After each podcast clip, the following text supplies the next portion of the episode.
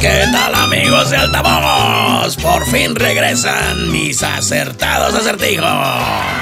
Vamos con las preguntas. ¿Por qué al presidente políticamente le está pasando lo que le está pasando? Inciso A, por falta de cálculo político. Inciso B, por falta de operación y negociación política. Inciso C, por mal asesoramiento. Nel, inciso D, por ser tan holgazán y dejar todo para después. Se pasó sus primeros años de gobierno celebrando y burlándose de sus adversarios y cuando perdió la mayoría, también perdió el juicio y de paso el buen humor.